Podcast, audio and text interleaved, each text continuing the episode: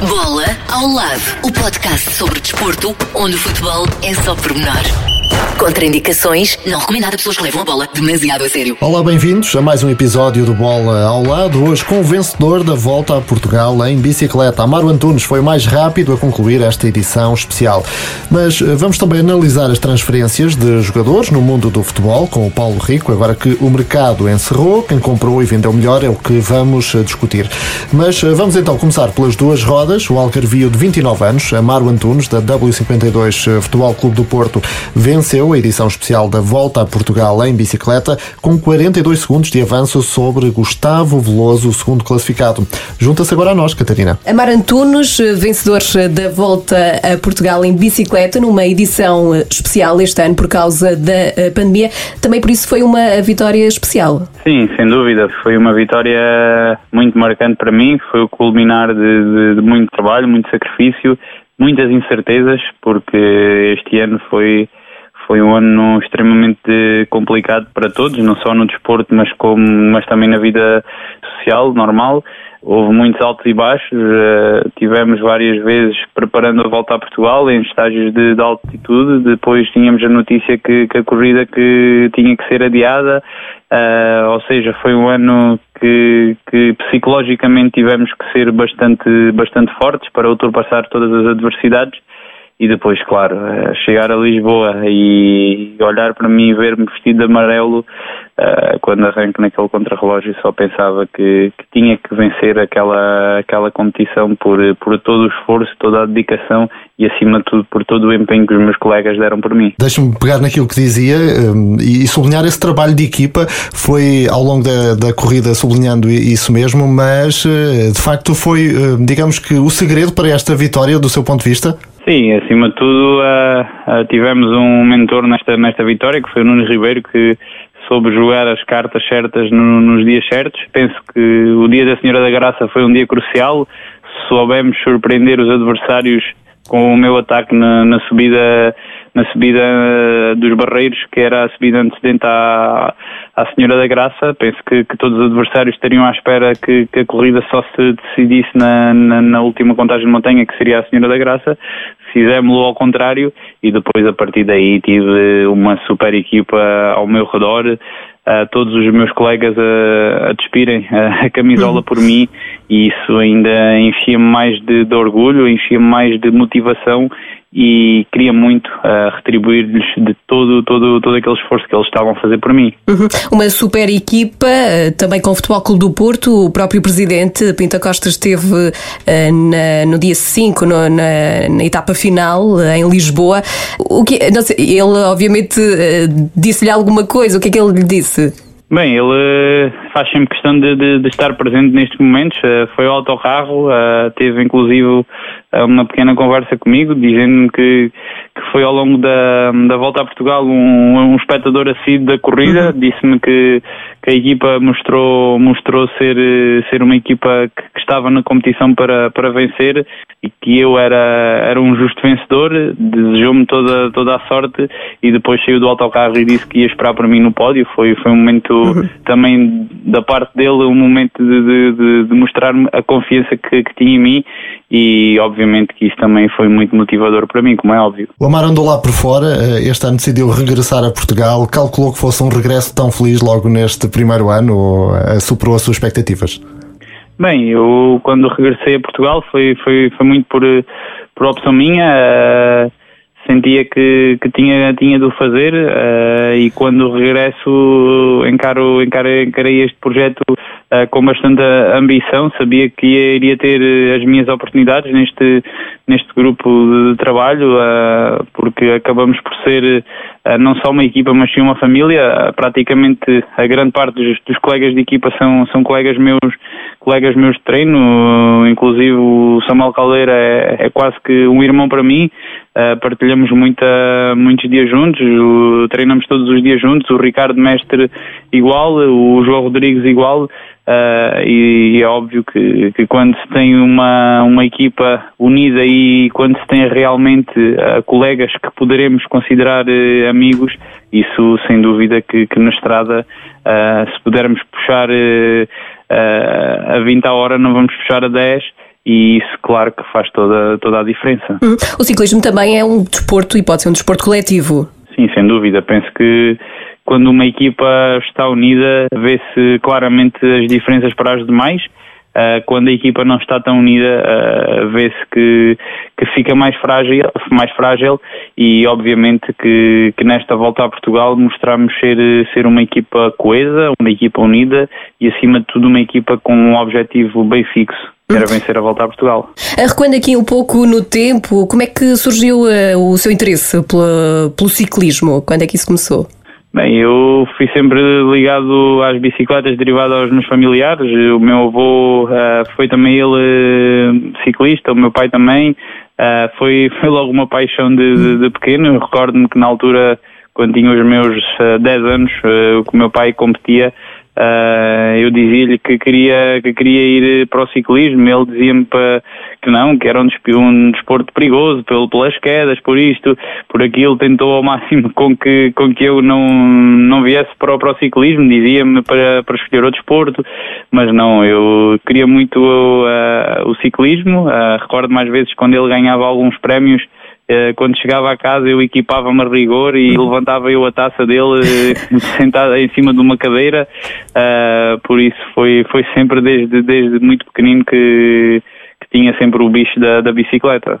Mas há aqui um grande espírito de sacrifício, ou não? Sim, sem dúvida. É um desporto que é bastante exigente. A nível de alimentação, a nível de preparação, o facto de muitas das vezes uh, não podermos ou termos que abdicar de muitas coisas, uh, a questão do, do, descanso é fundamental, ou seja, é um desporto exigente a, a, todos os níveis, desde a alimentação ao descanso e ao treino. Penso que quando se quer ter sucesso, e quando digo sucesso não é só ganhar, mas é ser competitivo, temos que levar tudo, tudo à risca para que quando cheguemos ao, ao dia da competição as pernas respondam, porque este desporto, por vezes, o mínimo descuido é, é, o suficiente para termos um dia mau, ou dores musculares, ou a parte respiratória não tão boa. É, é um desporto muito exigente, sem dúvida. Uhum. E depois, a meio das etapas, este ano foi um bocadinho mais tarde, mas eh, em agosto, com aquele calor, etapas longas, o que é que passa pela cabeça de, de um ciclista? Quantas vezes já pensou para que é que eu meti nisto? Sim, obviamente que durante uma, durante uma corrida longa passa muitas, muitas coisas pela cabeça. Eh, penso que isso depois acaba por, pela experiência já e a maturidade já, já ser superior a isso tudo, porque uh, poderemos estar eh, no melhor momento a nível físico de sempre, mas durante as etapas, durante tanto quilómetro, há sempre períodos em que, em que não nos sentimos tão confortáveis, ou é por aparecer às vezes uma, uma dor ligeira, ou, ou um desconforto, ou a própria fadiga, a própria pressão que se tem em cima, acusar um pouco ali no, naquele instante toda a descarga energética, mas como é óbvio, quando, quando estamos também preparados psicologicamente, sabermos ultrapassar todos esses momentos, Uh, sem dúvida que também é uma chave para, para poder uh, concluir uma corrida de vários dias na, nas melhores condições. Mas depois também sabe bem uh, ultrapassar a meta e, sobretudo, quando se ultrapassa, quando se passa em primeiro lugar. o Amaro venceu a volta. O que é que se segue? Quais são os próximos objetivos? Bem, agora, acima de tudo, é, é assimilar um pouco um pouco tudo, tudo isto que, que consegui conquistar. Uh, ainda é tudo muito, muito recente. Sinto-me realmente realizado porque penso que qualquer ciclista português ou, ou mesmo estrangeiro gostaria de, de, de vencer uh, uma volta a Portugal. A volta a Portugal é, é o marco do nosso ciclismo português. Por falar também a volta a Portugal e, e aproveitando esta oportunidade, queria também eu uh, felicitar a, a Federação Portuguesa de Ciclismo na pessoa de Almino Pereira, também ao Joaquim Gomes, pelo enorme esforço que, que fizeram de, de colocar a, esta competição na estrada, porque sem dúvida que para o ciclismo português, uh, se não houvesse volta a Portugal, ia ser ia ser muito, muito mal uh, para as equipas que, que vivem de, de, patrocínios, ia ser péssimo. E felizmente com todo, com todo o esforço da Federação, do Joaquim, foi, foi possível e nós ciclistas só temos que estar gratos uh, por, uh, por terem conseguido colocar na, na, estrada a volta a Portugal. O ciclismo que, que resiste e que continua uh, também em alta. A prova disso é que no dia em que o Amaro venceu a volta a Portugal, dia 5 de outubro, também outro ciclista português, o João Almeida, vestiu a camisola rosa no Giro de Itália, na volta à Itália em bicicleta. Isto mostra realmente a força do, do ciclismo além do ciclismo português além fronteiras. Sim, sem dúvida. O, o João Almeida tive a oportunidade de, ver de ver eh, logo quando termina a volta a Portugal, passado uns momentos a ver, ver essa notícia, inclusive mandei-lhe mandei-lhe uma mensagem de felicitações pelo feito que, que, ele, que ele fez, uh, posso dizer que fez história.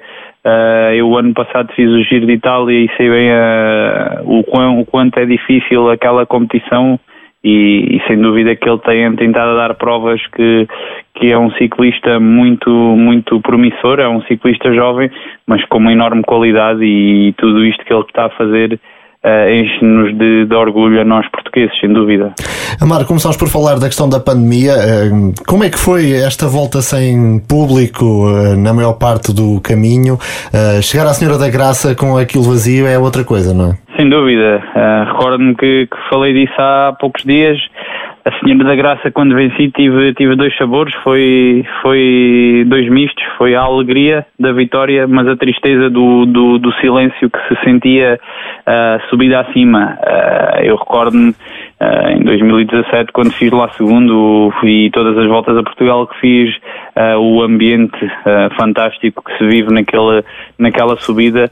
Este ano, entrar na Senhora da Graça e, e sentir um silêncio brutal foi algo que, que, que deixou-me um pouco triste por, por a realidade a que, a que estamos a passar. Tanto que eu recordo-me quando chego à meta, cruzo a meta, levanto os braços e fiquei um pouco quase que bloqueado, hum. porque eu próprio parecia tudo muito estranho. Pensei, será que ganhei? Olhei o silêncio, mas pronto, é uma realidade a que infelizmente temos que nos adaptar. Esperamos que, que isto, eh, este maldito vírus, uh, vai, vai de uma vez por todas embora e que, que nos deixe voltar à, à realidade que essa sim é, é, a nossa realidade. E a juntar os amigos também. Eh, o Amaro já combinou a tal a sorda de galinha com os amigos ou ainda está a tratar disso? Uh, sim, uh, vai, ser, vai ser algo assim mais contido, mas uh, vamos tratar disso porque estava prometido logo durante, durante o meio da volta, prometi inclusive falava em momentos caricatos com o Ricardo, com, com o Caldeira, com o João, que, que teríamos que tratar logo da galinha uh, e penso que isso será, será das coisas que iremos fazer agora nestes dias. Depois de dormir umas valentes horas também, não é? Para ser sincero, uh, hoje foi o dia que consegui dormir um pouco mais, porque tem sido dias agitados, inclusive no dia que, que termino o contra-relógio em Lisboa, nesse dia fomos também recebidos na, na Câmara Municipal de, Felgueiras, uh, tivemos depois, pronto, um jantar jantar reservado com, com todas as, as normas de segurança para que nada, nada nos prejudicasse, mas nesse dia já, já fui adormecer bastante tarde e dormi praticamente só duas horas porque as emoções estavam, estavam todas ali à flor da pele, estava, estava um ambiente ainda de, de euforia e, e, agora daqui para a frente espero começar a assimilar, a relaxar, porque tenho que começar a mentalizar que, que fui o vencedor da, da volta a Portugal. E foi mesmo o vencedor, portanto agora é tempo também de descansar um pouco para as próximas eh, competições. Amaro, obrigada pela conversa, parabéns eh, pela vitória. Obrigada eu e um bem ao vosso trabalho. Amaro Antunes, o vencedor da volta a Portugal, nesta edição especial condicionada pela pandemia da Covid-19. Ainda nas uh, bicicletas, há outro português a brilhar, o ciclista João Almeida fez história em Itália ao ascender à liderança do Giro de Itália na terceira etapa. Após a quarta etapa, manteve a liderança e até aumentou a distância para o segundo classificado. Vamos ver uh, como termina, falaremos nisso nos próximos episódios deste podcast. Para já, João Almeida é o segundo português a vestir a camisola rosa 31 anos depois de Cássio Silva. Outro português em alta, Duarte Benavente, sagrou-se campeão do mundo de motonáutica em Fórmula 2, título conquistado em Vila Velha do Rodão. O piloto português, que até hoje era o vice-campeão do mundo da modalidade, realçou as dificuldades sentidas neste campeonato. Minar de muito trabalho. Um, os sonhos são sonhos, mas nós temos as nossas, os nossos objetivos. A realidade é que queremos lutar, queremos competir sempre ao mais alto nível. Temos-lo feito ao longo de muitos anos e este ano, num campeonato tão difícil, eh, três corridas em quatro semanas, não se podia cometer nenhum erro.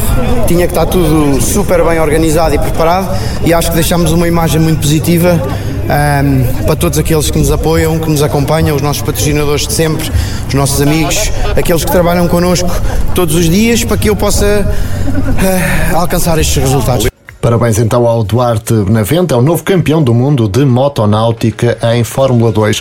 Título de campeão também para o Sporting, mas no futebol de praia, o terceiro título da história dos Leões, após vencerem a Casa Benfica de Louros por 6-3 eh, na terceira e última jornada da fase de elite, uma prova que decorreu na Nazaré. Os Leões eh, travam assim o domínio do Sporting de Braga, que conquistou as eh, três últimas edições do campeonato. E daqui a pouco vamos então olhar para o futebol e analisar o mercado de que, como dizia no início, já encerrou. Um balanço que será feito pelo jornalista Paulo Rico. Mas antes, Catarina, hum, também falamos de futebol, mas não tanto das quatro linhas. Porque falamos da linguagem do futebol, que tem agora uma espécie de dicionário. O Léxico do Futebol Português é o nome do livro, que é composto por mais de mil palavras e conceitos e com as respectivas eh, definições, tal como um dicionário. Entre os vários conceitos estão as expressões que fazem também parte da gíria do futebol.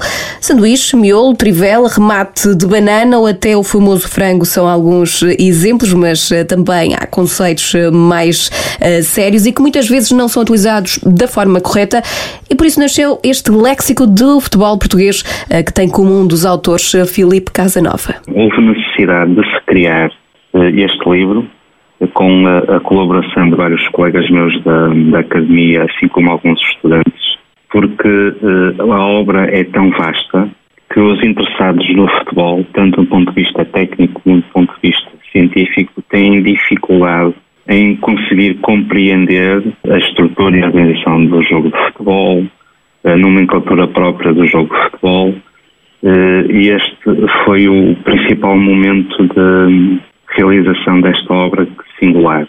Obviamente que o nosso, o nosso interesse é eh, fazer com que haja um, um correto desenvolvimento da compreensão do jogo de futebol. Sente que há lacunas nesse aspecto? Uh, lacunas existem e vão continuar a existir. Uh, agora nós tentamos colmatar algumas delas.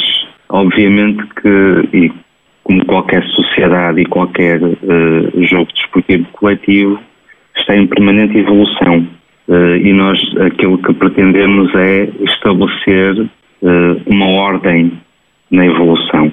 E sempre que acharmos necessários neste caso necessário, atualizar uh, o léxico do futebol português, assim o faremos com o propósito de uh, os leitores, os interessados, os agentes desportivos, todos, todos os interessados nesta modalidade consigam acompanhar essa mesma evolução. Olhando mais para o interior do livro e para as pessoas que ainda não Sim. puderam comprar o livro, ao nível do conteúdo estamos a falar eh, de quê? São cerca de 1167 palavras, todas elas utilizadas tanto pelos treinadores como uh, pelos elementos que fazem parte da academia, em particular no domínio do futebol, e suas respectivas definições. Isto para, como eu tinha dito anteriormente, tentar estabelecer um equilíbrio uh, acerca uh, do, do, do léxico do futebol. Porque nós, portugueses, utilizamos algumas denominações em que noutros países eh, essa mesma denominação e sua definição não tem o mesmo significado. Estamos a falar de que expressões, por exemplo, que termos? Eh, não sei se me pode dar aqui alguns exemplos Sim. para as pessoas Olha, perceberem. Eu até, até, lhe poderei, até lhe poderei falar de um em particular, que é a tomada de decisão. Eu sou especialista nesta área. Nós aquilo que pretendemos é estabelecer um raciocínio lógico de, de, da respectiva denominação. Em particular, a tomada de decisão envolve outros processos que não só o da execução motora. Posso lhe dar outro exemplo acerca, acerca da, dos apoios, por exemplo, apoio ofensivo ou apoio defensivo, em que também há treinadores que confundem um pouco esta ação tático-técnica, tanto individual como poderá também ser eh, grupal, e muitos outros. E muitos outros. De facto, esta é uma obra rica que vai seguramente completar o, raciocínio, o raciocínio lógico de compreensão do jogo de futebol. E depois também há aquelas expressões eh, que são utilizadas mais uh, na gíria que também fazem parte aqui uh, desta obra. Estava aqui a lembrar-me, por exemplo, do remate em banana que eu nunca tinha ouvido falar. De facto, há aqui certas expressões uh, mais da gíria futebolística que também são incluídas aqui com a respectiva definição, não é? Sim, esse, esse, esse é, um, é, um, tipo de remate utilizado, por, utilizado pelo futebolista em que, obviamente, uh, uh, o, agente desportivo deve ser conhecedor uh, da sua correta definição e o treinador também. Porquê? Porque no treino os treinadores aquilo que pretendem é melhorar a eficácia de qualquer ação tático-técnica, nomeadamente do remate. e dentre essa existem muitas outras que poderão ser consultadas nesta obra, mesmo com esse propósito, com o propósito de dar a conhecer termos utilizados que de facto eh, por vezes até poderão ser considerados de, de menor uh, compreensão ou complexidade, mas que são muito úteis para o desenvolvimento das habilidades do, uh, dos futbolistas e, consequentemente, do, do jogo de futebol. Uhum. E qual tem sido o feedback dos treinadores e de todos os outros intervenientes no futebol relativamente a este livro? Tem, tem sido, tem sido muito positivo. Eh, tem sido muito positivo de, de, de, várias formas. A primeira é, de facto, e como você também pode verificar no livro, uh, só pelo facto de uh, o, o, os colegas, os apreciadores do livro, terem-no realizado, terem-no redigido, neste caso, o prefácio, só por isso demonstra que existe qualidade no processo. Uhum. Eh, por falar em uh, colegas que escreveram, são vários uh, que escreveram o, o, são vários prefácios, aliás, uh, e um deles é assinado por Henrique Calixto, ele que, que fala em, a, dada altura que há termos que nos recordaram histórias engraçadas. não sei se o Filipe também tem esse, essa memória ou algum termo aqui que foi redigindo que se lembrou de histórias engraçadas que viveu enquanto treinador. Sim, olha, um, um, dos termos, um dos termos que por vezes no treino e eu enquanto treinador também eh, pude verificar que era eh, erradamente utilizado era o termo basculação. E porquê? Porque eh, utilizavam esse termo tanto de um ponto de vista ofensivo como do ponto de vista defensivo e não. E de facto é utilizado única e simplesmente como um comportamento defensivo. E existem muitos outros, existem muitos outros. E o Henrique Calisto foi um dos primeiros uh, treinadores de futebol, porque ele também foi presidente da Associação Nacional de Treinadores de Futebol, uh, que teve uh, sempre algum cuidado nas reuniões, nas formações, de estabelecer alguma ordem do léxico do futebol. Só que, como poderá compreender, esta obra foi uma obra muito morosa e obviamente que nós também podemos estar envolvidos noutras tarefas que não tínhamos nem sequer tempo, nem sequer predisposição mental para fazer e, e, e, compilar todos estes termos. E, e o Henrique Calisto, de uma forma muito simpática, como é, como é seu apanágio, agradeceu imenso e até terminou com uma expressão do até que enfim.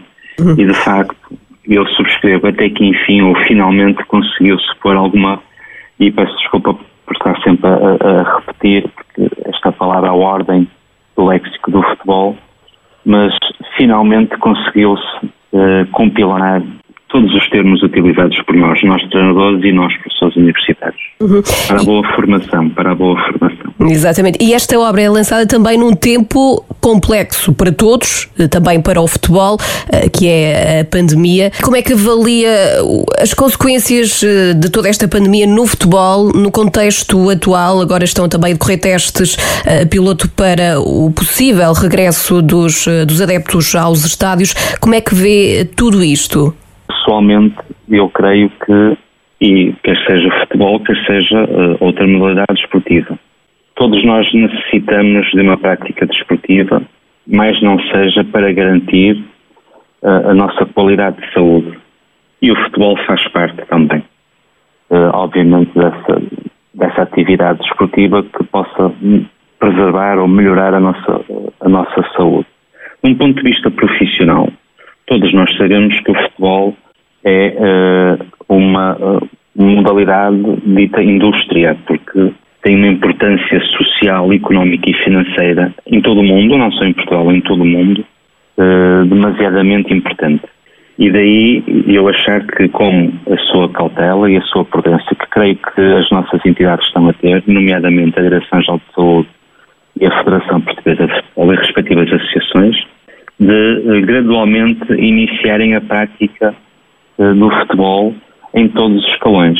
Parece-me que enquanto não surgir novidades acerca uh, novidades científicas acerca do, do, do, desenvolvimento de uma vacina que nos torne temporariamente imunes, nós temos que continuar a nossa vida, o nosso dia a dia, uh, sabendo que estamos perante este vírus invisível, mas temos de, de proporcionar as mesmas vivências, as, as mesmas práticas, as mesmas experiências para que consigamos desenvolver de uma forma sã.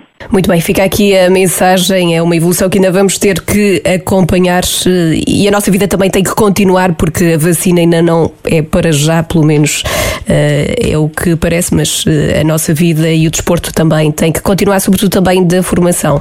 Sim, eh, e, e, e os, os jovens futebolistas também, ter, também têm de ter tempo dedicado à prática desta modalidade e se me permite, Catarina, não sei se sim, sim, sim. o poderei fazer, eu gostaria eh, de agradecer às várias instituições que estiveram envolvidas neste projeto, eh, nomeadamente a Universidade de Lusófona e sua respectiva administração, porque permitiram com que editassem eh, este livro, à Federação Portuguesa de Futebol e à Portugal Football School por terem apoiado a iniciativa desta obra e também por terem eh, divulgado junto das 22 associações do, eh, de Portugal.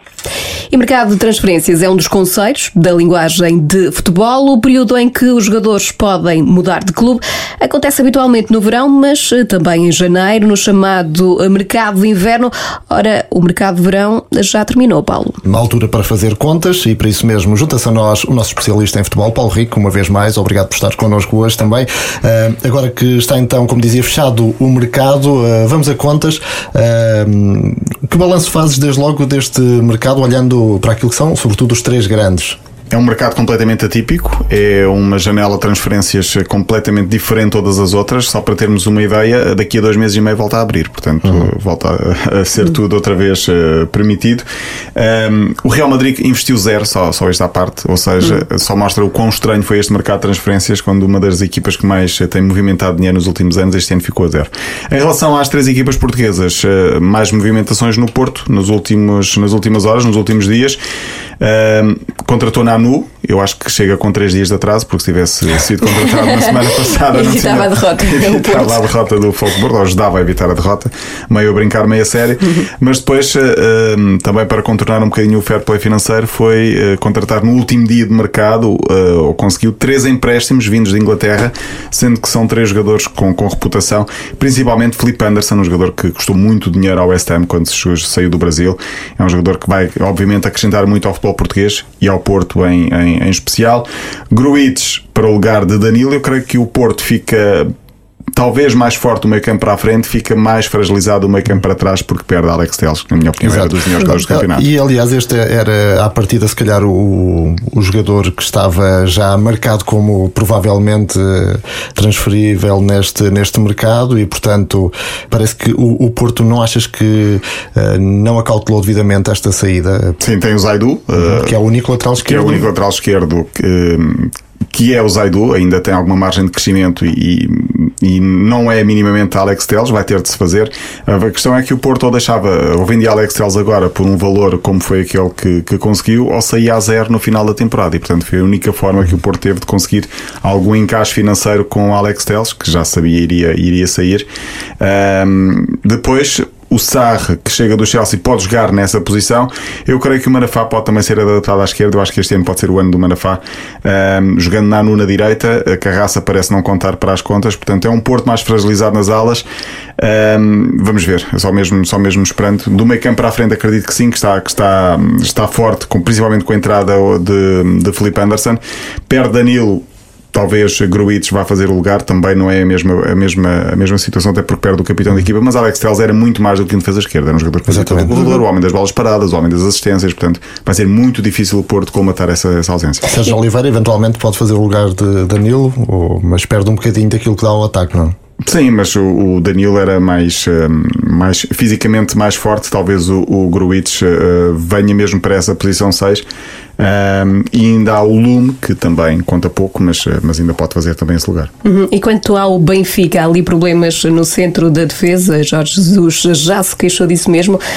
Um... O Benfica tem cinco centrais, apesar de tudo. pois, Três parecem ser. que agrade JJ. uh, o Vertonghen agrada. O Ruben Dias seria aquele que seria o, o, o potencial eh, número um da, da, da, lista de centrais. Com o Vertonghen, seria a dupla que queria.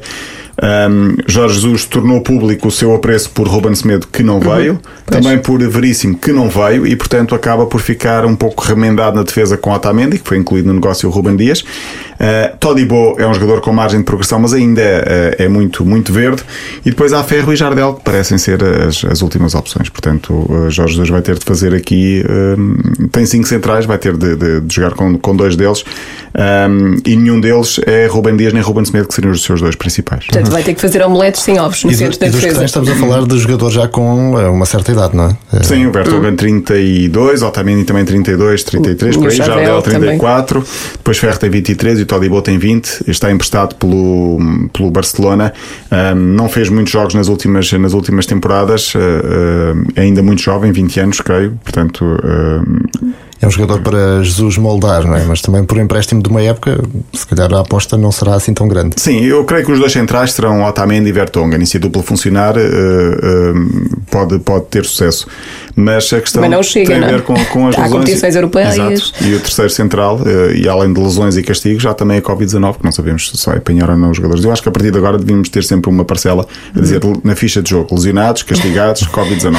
é verdade. Porque é verdade, há muitos jogadores já a ser apanhados também nesta, neste vírus. E nas saídas do Benfica, Carlos Vinícius pode ser aquele que tem maior peso, além de Ruben Dias, naturalmente. Sim, Ruben Dias entra para o, para o, para o top das, das transferências mais eh, caras na Europa. Uh, Vinícius sai, era só o melhor marcador do campeonato, uhum. ou foi só o melhor marcador do campeonato no ano passado. Seferovic para já resolveu no último jogo. Gonçalo Ramos, creio que vai ser aposta de, a partir do momento em que Vinícius eh, saiu, mas Waldschmidt e Darwin uh, oferecem garantias. Eu acho que por, pelo ataque o Benfica não vai ter problemas. Uhum. Pedrinho é que parece não ter muito espaço com Jesus.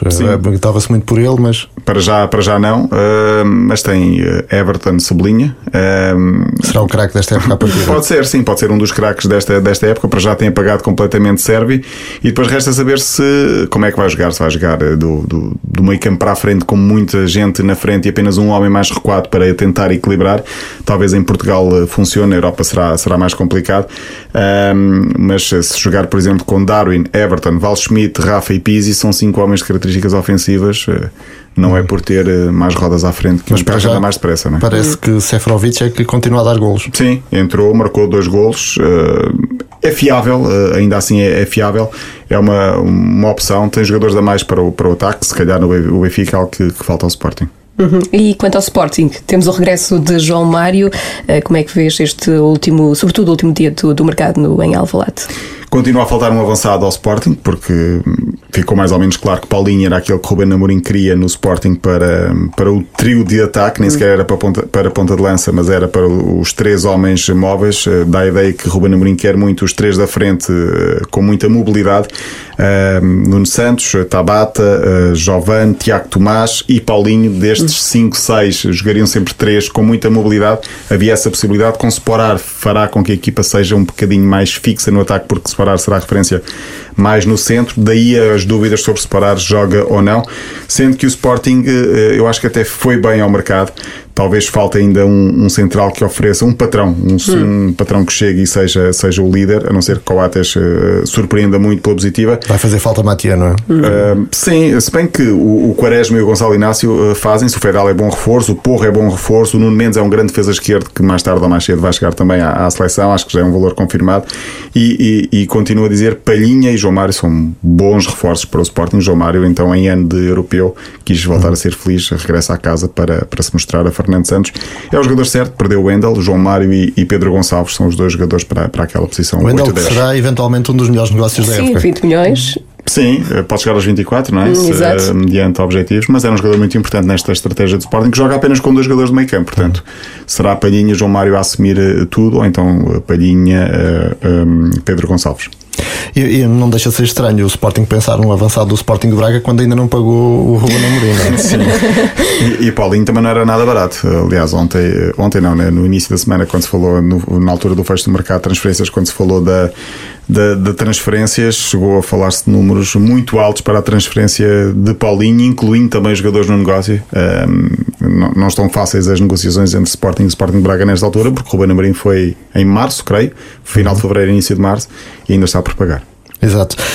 De resto, esta, esta época de transferências, vá lá, eh, houve aqui muitas movimentações. Diego Souza para o Famalicão, o Boa Vista já aqui o tínhamos falado no outro episódio, Rami, Ravi Garcia, também Quaresma no eh, eh, Vitória de Guimarães. Agora está também de regresso ao Rio Ave com o Entrão.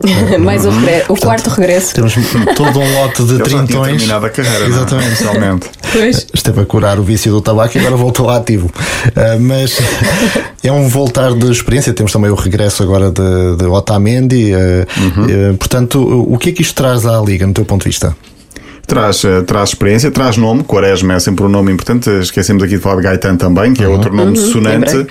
Ahm, e depois há outros nomes. O Diogo Queiroz, por exemplo, do Futebol Clube do Porto, eh, foi para o Famalicão, eh, também transferido eh, três anos, creio, de contrato. Ahm, são jogadores que trazem, eh, trazem nome. Miguel Luís foi para o Vitória de Guimarães, jogador que estava, que estava, no, que estava no Sporting. Ahm, e Fábio Coentrão no Rio Ave é também um regresso a casa para, para, para tentar ser feliz. Enfim, é um mercado que, como disse, é um mercado estranho. Dentro de dois meses volta a abrir tudo. E eu acho também um pouco difícil de perceber o facto de haver muitos sedentários em todos os clubes. O Benfica onde inscreveu 4, 5 jogadores, o Porto a mesma coisa, o Sporting também. Jogadores que não contam para o plantel, mas acabam por ser inscritos. É certo que a época vai ser longa, se calhar é preciso dois plantéis, mas há muita gente que ficou sem colocação neste, neste mercado. Poderá haver mais movimentações na próxima janela de Sim, vai transferências? ter de haver. Eh, ainda há mercados em aberto e, portanto, há jogadores que podem sair, mas há jogadores que não contam para, para, para as equipas. eh, que vão, vão ficar ou a treinar à parte ou incluídos na- nas equipas B e sub-23 e jogadores com o nome que, que custaram dinheiro. Estou falar de Ristovski, ehm, no caso do Sporting, eh, também o, e o Bruno Gaspar, eh, no caso do, do Benfica, o Ferreira, eh, no caso do Porto, o Mários e o Luizão, enfim, jogadores que ehm, não, não farão conta, não farão parte das contas dos treinadores, mas vão ter de, de ficar nos plantéis porque não tiveram colocação. E lá, há bocado falavas do Real Madrid, eh, que não gastou dinheiro neste mercado. Por outro lado, E o Chelsea ganhou. foi o campeão de, de gastos, vá lá. Eh, Isso não significa propriamente que, que venha daí a resultar eh,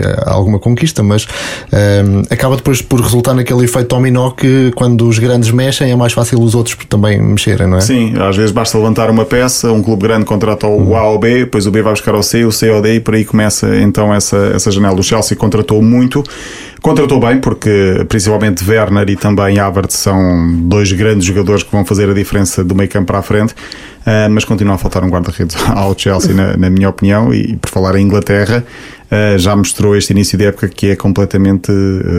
Atípico ou surreal com derrotas do Liverpool, goleadas eh, do, do Manchester City e do Manchester United. Esses três sofreram goleadas nas duas últimas jornadas, portanto, são um campeonato bastante interessante. Exatamente, já que falas de Inglaterra, eh, Cavani lá se decidiu, não é? A boa novela. Manchester United, eu estava a contar que fosse para a Espanha, vai para, vai para a Inglaterra, vai para o Manchester United, que também eh, não está a convencer. Eu lembro-me que foi na, no último jogo, quando perdeu com o Tottenham 6 a 1.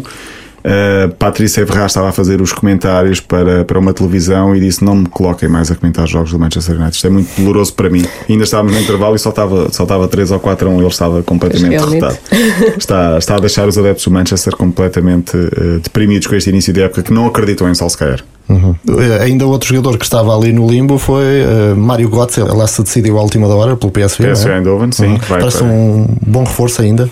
Sim, ele tem um problema físico que o faz ser um bocadinho mais anafado por, por vezes, mas. é um problema metabólico. É, é um problema metabólico. Mas a qualidade tem. Estamos a falar do jogador que marcou o golo de que deu. O título mundial. O título mundial, sim, em 2014, Alemanha. na Alemanha. A Alemanha no, no, Brasil. Brasil, exatamente, frente à Argentina. Um, Falta-lhe algum andamento, mas creio que para, para, para o PSV e para a Holanda é perfeitamente justificável, sim. Para resumir então, uh, temos o mercado fechado. Uh, não deixa de ser estranho, por exemplo, olhar para o Porto, que acabou por perder em casa uh, no jogo com o Marítimo, usando praticamente zero reforços, não é? portanto, uma equipa que gasta dinheiro a reforçar-se e depois joga com os mesmos é sinal de quê? Sim, é, é, é, sinal de que ou ainda não há entrosamento possível, ou então o mercado não foi. O mercado apareceu tarde demais, porque já estamos com três jornadas de campeonato português, há campeonatos que já vão em, em mais, mais, mais avançados, e, e agora. Uh, a meio, a meio, não, mas no início desta época, já com o campeonato a decorrer, há treinadores que é quase um baralho e volta a dar porque têm, têm novo plantel à disposição. Uh, o Porto perdeu dois, três jogadores agora, ou mais, uh, e, e, foi buscar três ou quatro, portanto, e todos os clubes estão a fazer o mesmo. Portanto, é, é um reforçar da equipa uh, em, pleno, em plena época, o que faz com que as coisas sejam complicadas, ainda por cima com paragem das seleções. Um, ehm, por isso é que há quem defenda que o mercado de transferências devia fechar assim que começa, uhum. começa o campeonato. Isto coloca mais trabalho aos, aos, aos treinadores.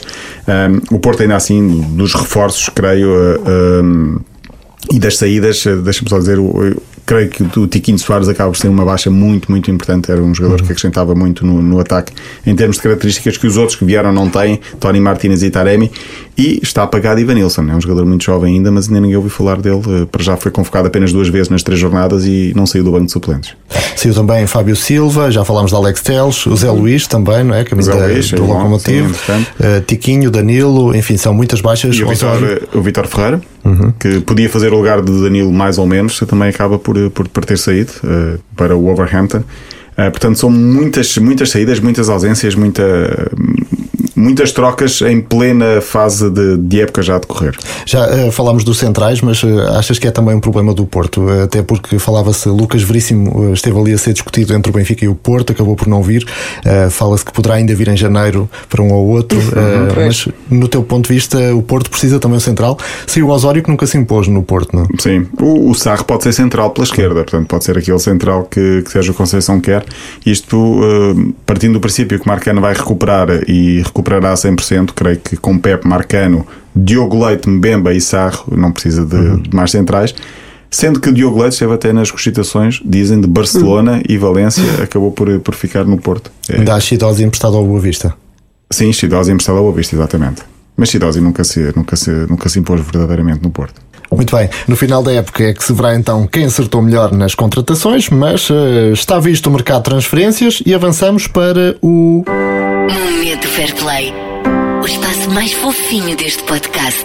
E esta semana dedicamos este espaço a Mesut Ozil e porquê? Ora bem, o Arsenal decidiu dispensar a mascote do clube, o Dinossauro Verde, após 27 anos de serviço no âmbito do plano de corte de despesas. Isso significaria também a dispensa do homem que vestia o fato desde 1993. A mascote era presença em alguns eventos no estádio, nos jogos em casa, mas eh, com ausência de público, a direção eh, entendeu que se tornou tornou redundante e dispensável. Ainda assim, a figura poderá voltar graças à contribuição de Ozil, curiosamente, um dos jogadores apontados uh, como estando a mais no clube uh, por receber um dos salários mais elevados, ofereceu-se publicamente para pagar o salário uh, do homem enquanto for jogador do Arsenal. Aqui uma boa atitude de Ozil. Sim, não sabe se Ozil vai continuar por muito tempo no clube, mas ainda assim seria pelo menos a manutenção da mascote.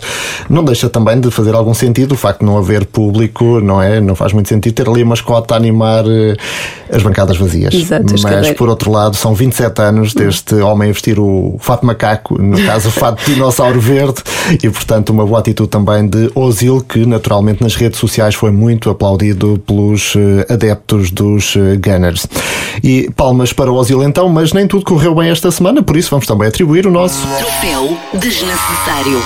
Um prémio que ninguém quer levar para casa. A Federação Portuguesa de Kickboxing e Muay Thai está definitivamente suspensa da condição de membro da Federação Internacional. É acusada de déficit democrático e incompatibilidade estatutária. A Federação Portuguesa já anunciou no Facebook que vai retaliar e agir legalmente face a esta decisão agora divulgada. Para já, certo é que a gestão dos atletas portugueses e da sua participação em provas internacionais fica assegurada pela Federação Internacional. Uma situação de facto desagradável e que esta semana leva o nosso troféu desnecessário. E agora, tempo de fazer um ponto final. neste episódio, mas marcamos encontro para a próxima semana. Até lá. Bola ao lado. O podcast sobre desporto, onde o futebol é só pormenor. Contraindicações, não recomendado a pessoas que levam a bola demasiado a sério.